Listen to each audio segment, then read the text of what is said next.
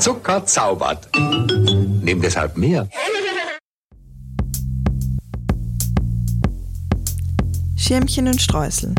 Der Podcast wird euch präsentiert von dem gemeinnützigen Verein Argument Utopie.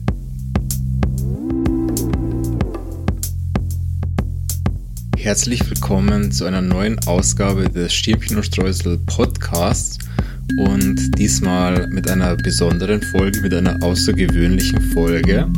Wir haben uns nämlich gedacht über den Sommer, dass wir uns einfach mal ausprobieren können, mal ein wenig ausbrechen aus unserem üblichen Podcast-Schema und ich will euch heute eben einen kleinen Lokalaugenschein geben des städtischen Lahr Bergbads im 10. Wiener Gemeindebezirk Favoriten. Ich nenne das Lahr Bergbad Laci.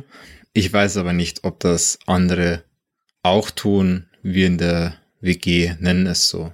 Es wird heute darum gehen, was die gemeine Badegästin in diesem Bad erwartet, was meine Erfahrungen im, um und mit dem Laci sind und ich will mich auch der Frage zuwenden, was es eigentlich grundsätzlich zu den öffentlichen Bädern zu sagen gibt. Welche Bedeutung haben die Bäder für unsere Gesellschaft und für unser Wohlergehen? Viel Spaß!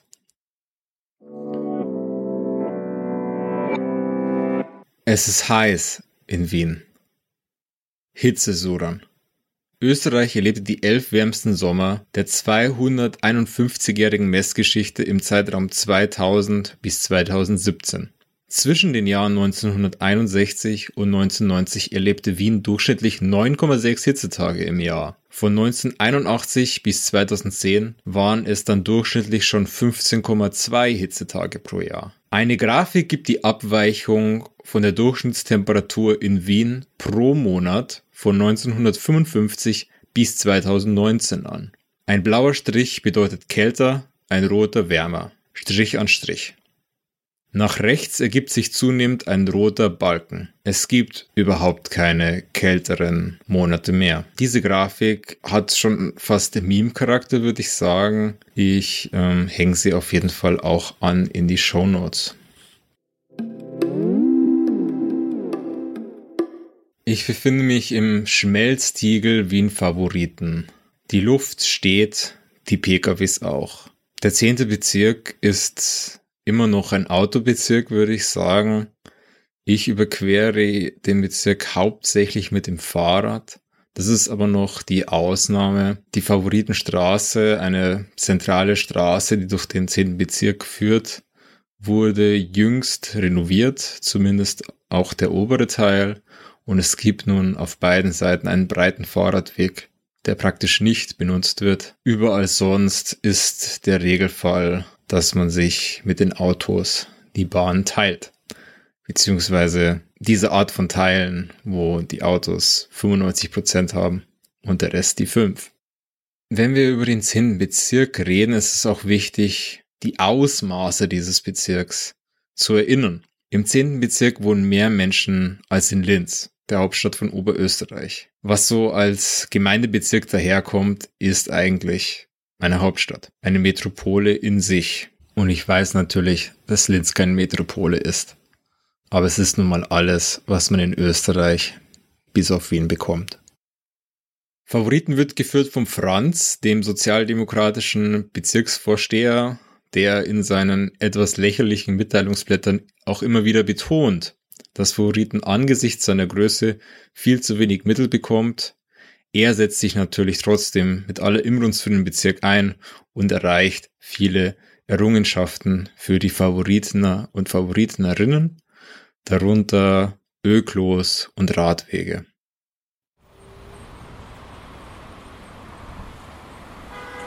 Wir befinden uns am Verteilerkreis.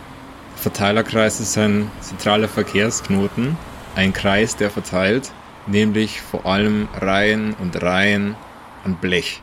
Es ist eine aufgeheizte Wüste am hinteren Drittel der Favoritenstraße, die eben quer durch den 10. Bezirk verläuft.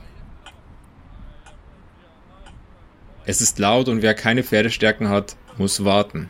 In der Mitte dieses überdimensionierten Kreisverkehrs steht die U-Bahn-Station. Verweis in der Mitte und eine Siedlung aus Storage-Containern ist daneben. Sehr lange während dem Lockdown stand dort auch ein Zirkuszelt. Doch wenn man dann ein wenig weitergeht, dann kommt der Burger King. Spaß. Wenn man ein wenig weitergeht, dann kommt nicht nur der Burger King, sondern man kommt eben auch zum Eingang des La Bergbads, dem Laci. Und hier erwartet einem, was man während der Hitze in Wien im Sommer dringend braucht, Abkühlung, Pommes und eine andere Art von Lärm, nämlich Freibadlärm. Was ist das La Bergbad? Das La Bergbad ist ein Sommerbad, ein Freibad, das in den Jahren 1957 bis 1959 erbaut wurde. Das heißt, es hat gute 60 Jahre auf dem Buckel. Tatsächlich wurden aber die meisten öffentlichen Bäder in Österreich in den 60er und 70er Jahren gebaut. Das Laci ist also nicht wirklich eine Ausnahme. Wie der Wikipedia-Eintrag zum Laci preisgibt, wurde das Bad mehrmals renoviert, vor allem in den 90ern. Es gab mal eine Rutsche, die musste aber leider abgerissen werden. Überhaupt sieht man dem Bad das Alter durchaus an, aber auf eine sehr charmante Art und Weise. Ich würde auch sagen, es ist ziemlich gepflegt. Nun aber hinein ins Bad. Was bedeutet das in Zeiten einer globalen Pandemie? 3G Beweis.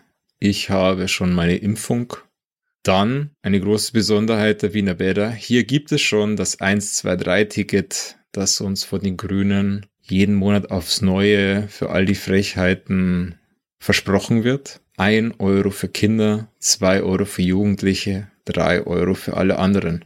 Ich zahle drei Euro, gehe ums Eck zum Eingang und hier kommt die Schlüsselausgabe. Wie ist das Bad aufgebaut?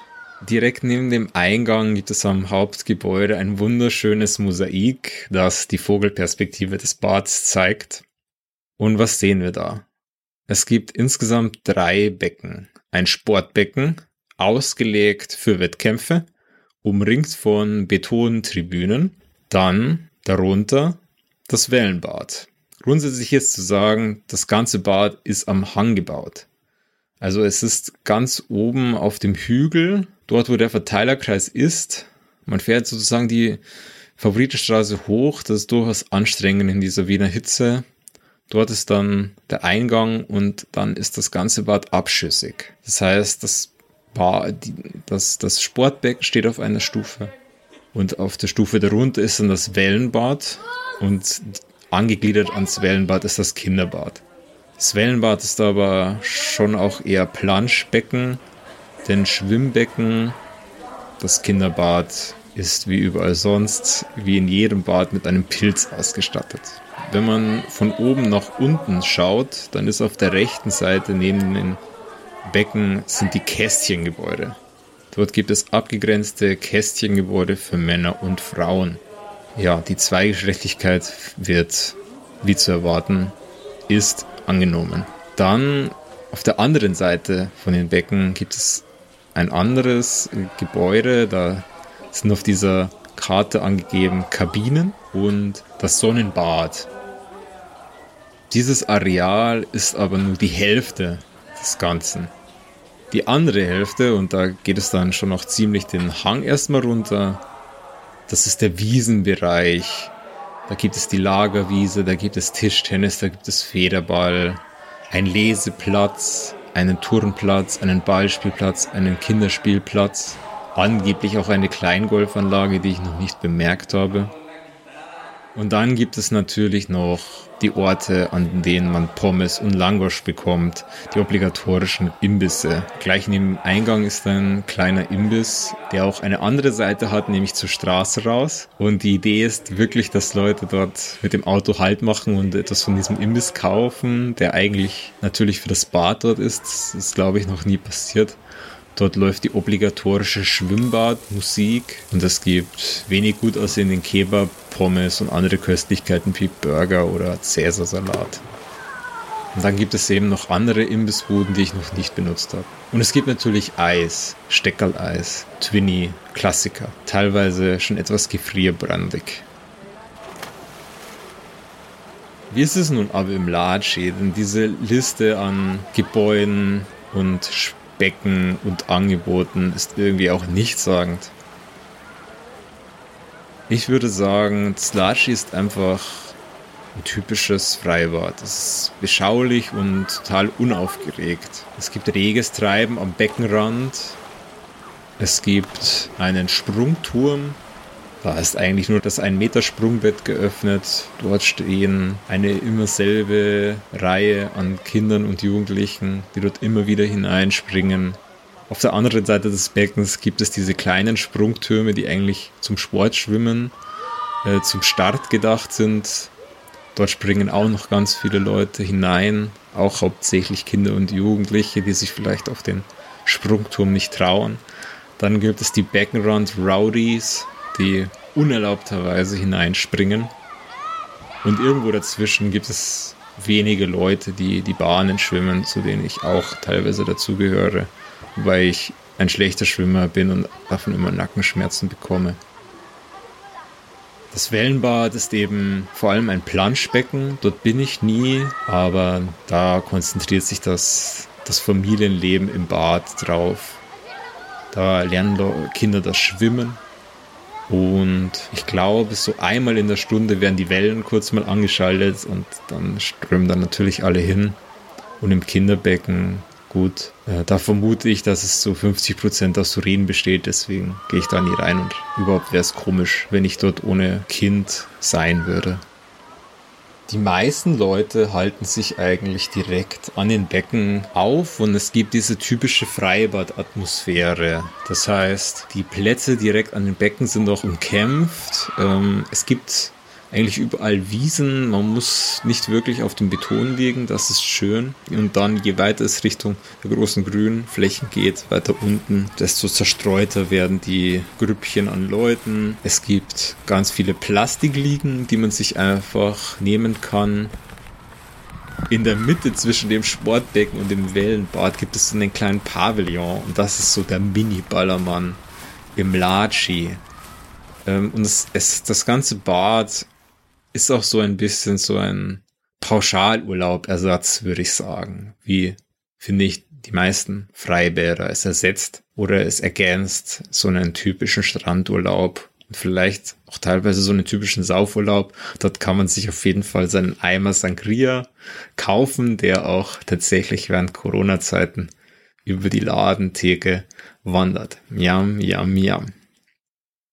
Ja, und das soziale Treiben, das Treiben der Menschen in diesem Bad ist, würde ich sagen, auch sehr typisch. Es gibt durchaus die Sehen und gesehen werden. Das ist durchaus auch, ja, sexistisch aufgeladen. Das geht entlang der Geschlechterdifferenz. Man, die Geschlechter glotzen sich an. Das ist durchaus auch da. Es ist auch diese, ja, dieses Erwachsenwerden, diese Initiationsrituale der Jugendlichen und Kinder sind am Start, wer nicht runterspringt, ähm, wer Sport macht, wer nicht Sport macht. Aber es ist nicht überbohrend, würde ich sagen, und es ist auch keine wirklich aggressive Stimmung neben so ein paar Kleinstreitereien, die unweigerlich passieren und natürlich gibt es auch das rege pfeifende Bademeister, die eben teils kumpelhaft, teils großväterlich eben auf die Jugendlichen einschimpfen und auf die Kinder und sie ermahnen eben doch den Sprungturm zu benutzen.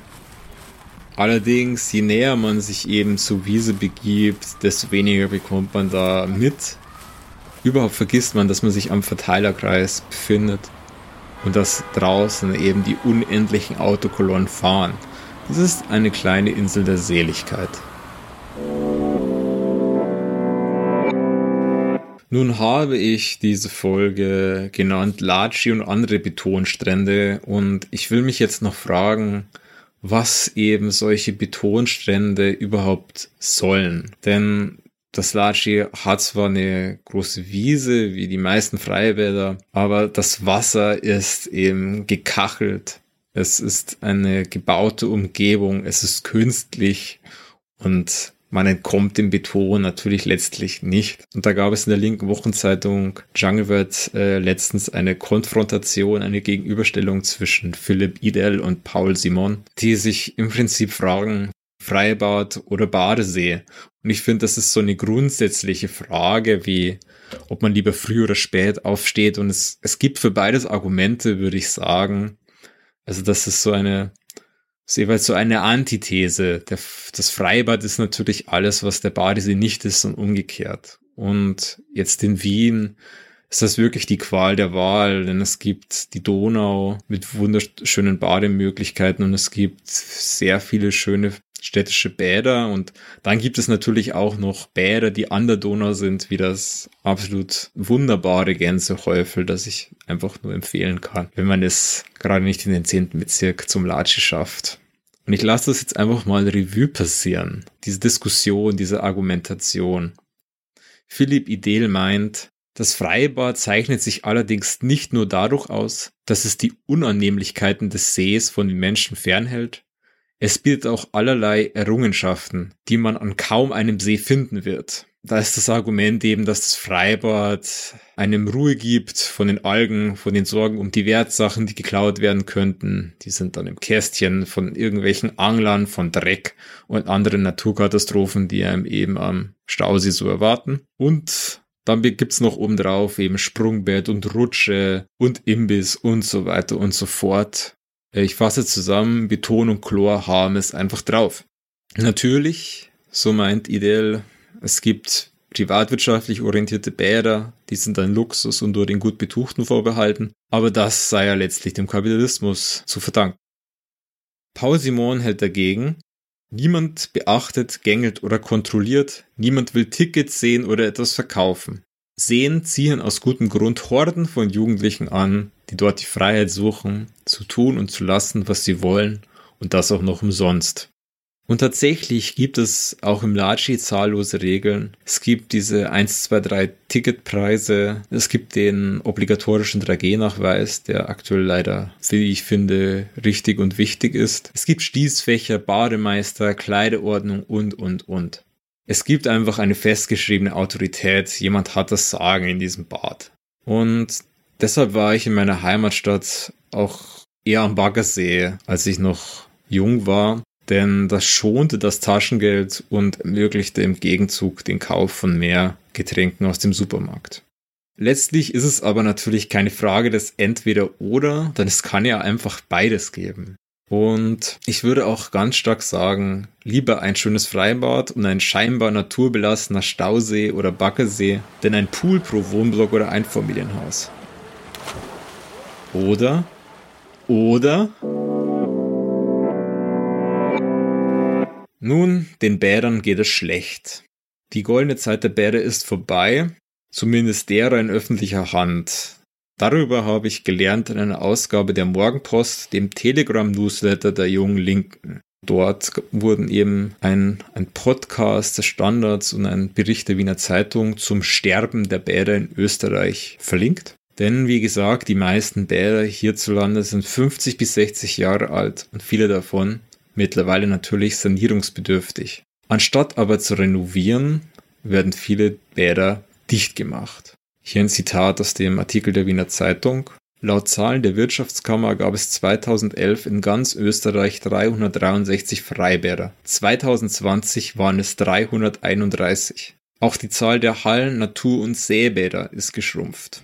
Man sieht also, es haben 30 Freibäder zugemacht. Das ist, finde ich, ganz schön viel. Wenn ich mir denke, das wäre sozusagen mein Freibad gewesen, fände ich das ganz schön scheiße. Und wieso machen die Bäder zu? Nun, es geht wie fast immer ums Geld. Und das ist knapp, wie immer, wenn es um öffentliche Ausgaben geht. Denn der Betrieb eines Freibads oder eines überhaupt eines Bads kostet Geld und zwar viel mehr Geld als die mehr oder weniger niedrigen Eintrittspreise einbringen.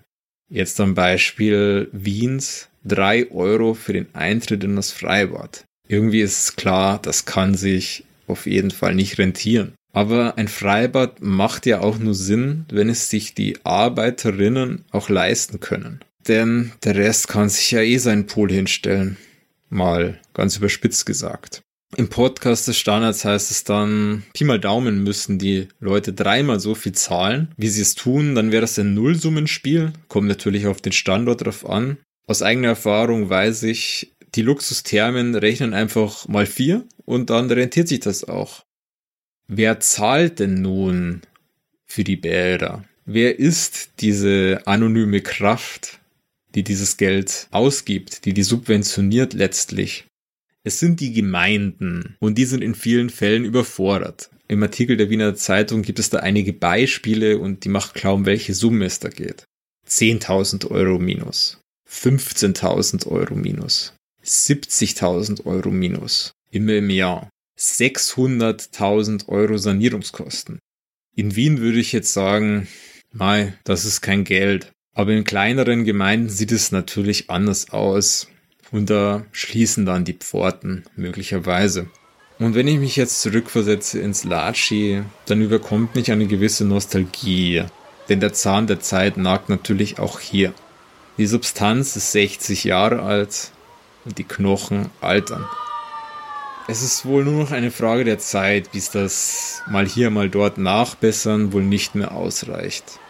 Letztes Jahr hat das Dianabad im zweiten Bezirk geschlossen. Das war zwar privat, aber die Stadt hat auch hier Geld investiert, damit es überhaupt so lange durchgehalten hat.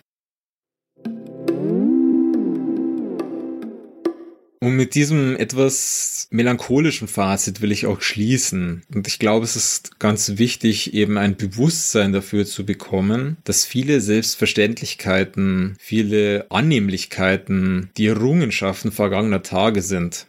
Und bei den Bädern gibt es eben denselben Abwärtstrend wie bei vielen anderen Formen des gesellschaftlichen Wohlstands und des gesellschaftlichen Wohlergehens.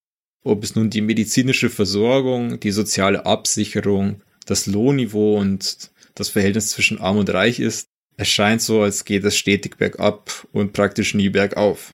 Die fetten Jahre sind vorbei. Und ich muss dazu sagen, aus meiner Sicht waren die fetten Jahre eigentlich nie fett genug. Das bringt mich zurück zur Behauptung, die ich aufgestellt habe, dass ein Bad, einem privaten Pool immer vorzuziehen ist. Denn das Freibad ist für mich Wohlstand, den wir eigentlich fördern müssen, wo auch was dazukommen muss.